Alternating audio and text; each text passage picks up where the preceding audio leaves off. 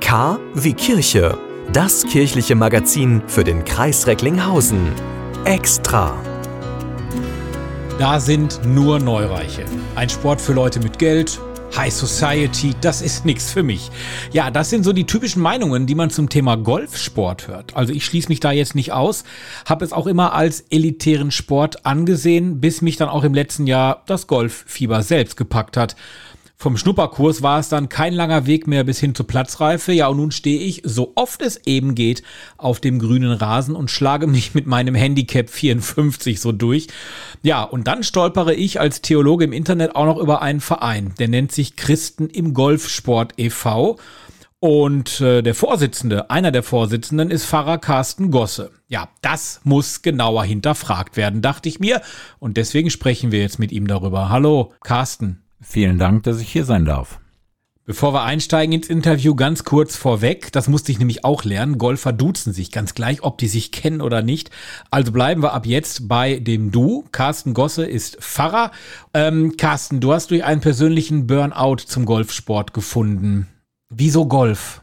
Als mich mein Burnout im Herbst 2003 ereilte, da war ich, glaube 38 und hatte an Sport so ziemlich alles gemacht. Ich habe Fußball gespielt, Squash, Badminton, Tischtennis. Also vieles mit Schläger und mit Ball. Und äh, Golf war für mich aber auch immer sehr klischeebehaftet und ich dachte vor allen Dingen unbezahlbar. Und als ich dann im Rahmen meines äh, Gesundungsprozesses äh, zurück nach Deutschland kam, damals lebten wir in Portugal, da habe ich studiert an der Hochschule für Mission in Stuttgart, wo ich ähm, dann von einer Kommilitonin ein Golfback äh, hab stehen sehen. Und ähm, dann bin ich neugierig geworden. Und dann habe ich sie gefragt, ähm, wie das denn ist mit Golfen und so. Das wäre doch ziemlich teuer. Und dann hat sie meine Zweifel zerstreut, hat gesagt, da gibt's einen Club, da kannst du mal schnuppern, kostet dich nur 150 Euro, fünf Stunden und dann weißt du, ob's dir gefällt. Und das habe ich gemacht. Und ich hatte eigentlich noch nie etwas mit Schläger und mit Ball gemacht, was nicht funktioniert hat. Aber das mit dem Golfen hat nicht geklappt. Das war schlimm. Und ich war total frustriert und dachte, das ist doch kein Sport für dich. Und dann habe ich eine Stelle angefangen als Dozent an einer theologischen Schule und zwei, drei Jahre später merkte ich, ich brauche einen Ausgleich. Und dann hat mich der Ehrgeiz nochmal gepackt. Ich habe mir einen ordentlichen Golftrainer gesucht und den sogenannten Führerschein fürs Golfen oder den sogenannten Platzreifekurs gemacht. Und als ich den Ball dann das erste Mal so richtig getroffen hatte, da war es um mich passiert. Ähm, da gehörte ich mit zu diesen Süchtigen, die von diesem Sport einfach nicht mehr loskommen. Ja, da geht's dir so wie mir. Jetzt habt ihr den Verein gegründet, Christen im Golfsport. Was sind die Hauptziele und Werte dieses Vereins? Also unser Motto ist ja, Golfer für Christus zu begeistern und Christen fürs Golfen. Und das hat sich eigentlich nie geändert, ähm, seitdem wir den Club 2010 offiziell gegründet haben. Und der Schwerpunkt liegt tatsächlich darauf, äh, Golfern authentisches Christsein vorzuleben und sie auch zu ermutigen, Jesus als ihren Caddy in ihr Leben zu holen. Weil Caddies tragen ja nicht nur die Tasche oder eben die Lasten der Golfer, sondern sie sind auch ihre Stütze in den schwierigen Momenten auf dem Golfplatz, sind Ratgeber, sind Ermutiger, richten die Golfer immer wieder neu aufs Ziel aus und so weiter. Und da gibt es eine ganze Menge Analogien auch zum Leben. Und was die Werte betrifft, ich predige gerne, dass Jesus Christus ein Reich begründet hat, dass er als etwas versteht, wo die Werte dieser Welt eigentlich auf den Kopf gestellt werden. Wer was ist, der lässt sich nicht bedienen, sondern der dient, so wie Jesus. Wer viel hat, der wird nicht gieriger nach mehr, sondern er teilt das, was er hat, mit denen, die Not leiden. Und die Wahrheit kann man zum Beispiel auch in Liebe sagen. Solche Dinge, das sind so die Werte, ähm, auch für die wir stehen und die wir leben. Jetzt hast du gerade schon angesprochen, das Thema Werte. Wie integriert denn der Verein christliche Werte und Prinzipien in den Golfsport? Und welche Bedeutung hat der Glaube für die Mitglieder? Äh, wird da vor dem Abschlag erst noch eine Predigt gehalten? Für uns als äh, Mitglieder des Vereins steht der Glaube an erster Stelle. Und der Wunsch, ihn mit Golfern zu teilen, ist immer noch Priorität. Und das Coole am Golfsport ist, dass er ein Sport ist, der mit seinen hohen ethischen Maßstäben ja auch werben kann. Man kann an, als Golfer an vielen Stellen lügen und betrügen. Und es macht nur Sinn, wenn man diesen Sport ausüben will, dass man ihn mit Menschen ausübt, die auch ehrlich sind und ehrlich sein wollen. Und abgesehen davon, dass Ehrlichkeit auch zu den Werten Christi und seines Reiches passt, besteht das Leben ja nicht nur aus ein paar ehrlichen Stunden auf dem Golfplatz, sondern man muss dann auch ehrlich sein und ethisch leben, wenn man wieder nach Hause geht. Und wir versuchen eben, die Werte Jesu tatsächlich an den Mann und an die Frau, an die Golferin und an den Golfer zu bringen. Und weil wir das möchten, gibt's bei jeder Siegerehrung auch einen geistlichen Impuls, also eigentlich eine kleine Predigt. Und wir predigen tatsächlich das äh, Thema Christus und kombinieren das aber mit Golf, mit Leben, mit Glauben äh, bei unserer Ansprache.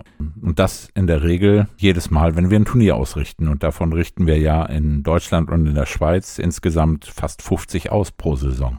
Und in manchen Clubs ist das tatsächlich auch vor der Runde, also bei einem gemeinsamen Frühstück, aber in den meisten Clubs mittlerweile bei der Siegerehrung danach.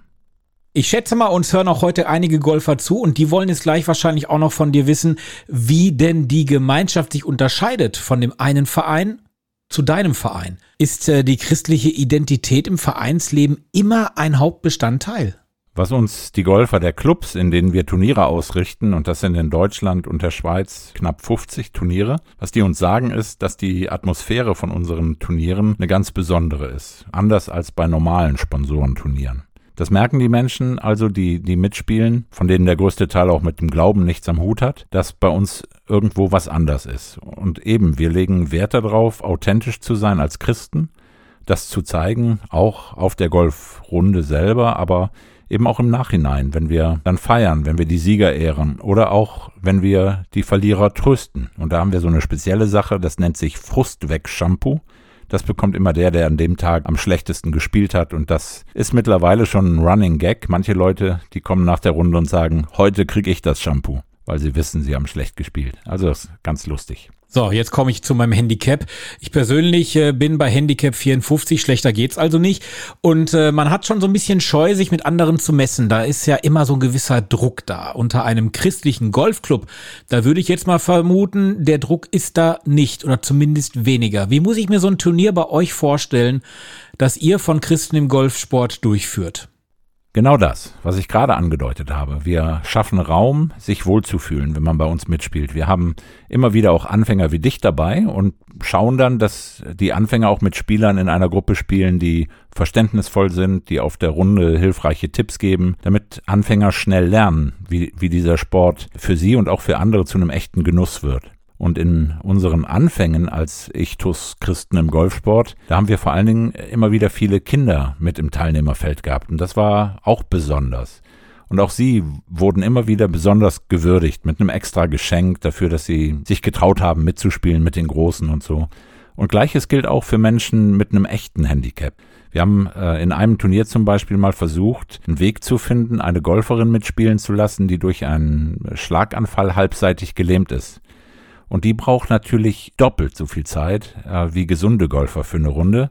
Und auch da haben wir einen Weg gefunden, dass wir sie integriert haben und dass sie eben irgendwie auch bei diesem Turnier dabei war. Das war richtig cool. Ich merke schon, wir beide müssen unbedingt mal auf den Platz. Äh, wie hat denn der Verein dazu beigetragen, ähm, eine positive Wirkung auf das Golfspiel und das Leben der Mitglieder zu erzielen? Vor allem, wenn wir wieder auf äh, die Theologie schauen, also auf den persönlichen Glauben. Wie bereits erwähnt, echt zu sein und glaubwürdig den Glauben an Jesus zu leben und zu vermitteln, das hilft. Und jemand sagte mal, wenn ich in der Kirche auch so Ansprachen hören würde, die mir etwas fürs Leben mitgeben, dann würde ich vielleicht öfter gehen.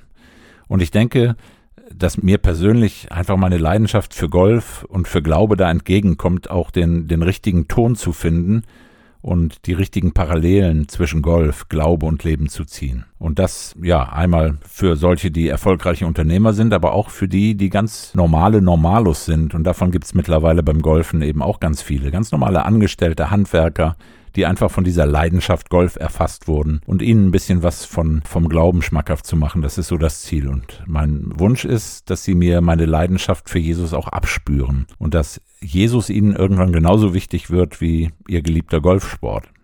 Bleiben wir noch mal kurz bei der Theologie. Du bist ja auch Pastor. Kommt man auf dem Golfplatz auch mit äh, seelsorglichen Fragen auf dich zu? Oh ja, da viele mit der Kirche nichts mehr anfangen können und viele leider ja auch ausgetreten sind, werde ich hier und da gebeten zu helfen. Äh, da sind nicht nur tiefgehende Gespräche über familiäre und betriebliche Nöte, die man so auf dem Golfplatz führt, sondern da kam auch schon die Bitte, äh, die Beerdigung äh, der Mutter einer Golferin durchzuführen oder eine Hochzeit. Trotz aller Klischees muss man eigentlich sagen, sind Golfer ja ganz normale, vor allen Dingen meist sehr liebenswerte Menschen. Eben Bilder Gottes eben. Und Viele mögen im Leben zwar alles haben, aber die Nöte des Lebens, die haben sie wie alle anderen Menschen auch. Und dafür sind wir eben auch gerne da. Und da diese Leute, mit denen wir zu tun haben, das auch wissen und auch wissen, dass wir mit unseren Nöten ganz ehrlich umgehen, wie ich gerade mit der Krebserkrankung meiner Frau. Deshalb ist auch Vertrauen da. Und wenn Sie Fragen und Probleme haben, dann kommen Sie auch ganz oft und sprechen uns an. Carsten Gosse, Mitbegründer des Vereins Ich tu's Christen im Golfsport. Interessantes Thema, lustiges Thema, es macht Spaß und ich kann nur bestätigen, Golf macht wirklich Spaß. Danke dir Carsten, dass wir bei dir hier im Domradio sprechen konnten. Vielen Dank, dass ich dabei sein durfte. Ja, und ähm, du bist nicht nur auf dem Golfplatz aktiv, nein, er hat auch einen eigenen Podcast. Der nennt sich Schluss mit Frustig. Einfach mal bei den gängigen Plattformen schauen. Schluss mit Frustig oder aber die Website www.ichtus.jetzt. Da kann man den Pastor, der auch Golf spielt, kennenlernen. Der KW Kirche Podcast. Wöchentlich neu. Immer anders. Der KW Kirche Podcast. Jetzt abonnieren. Überall da, wo es Podcasts gibt.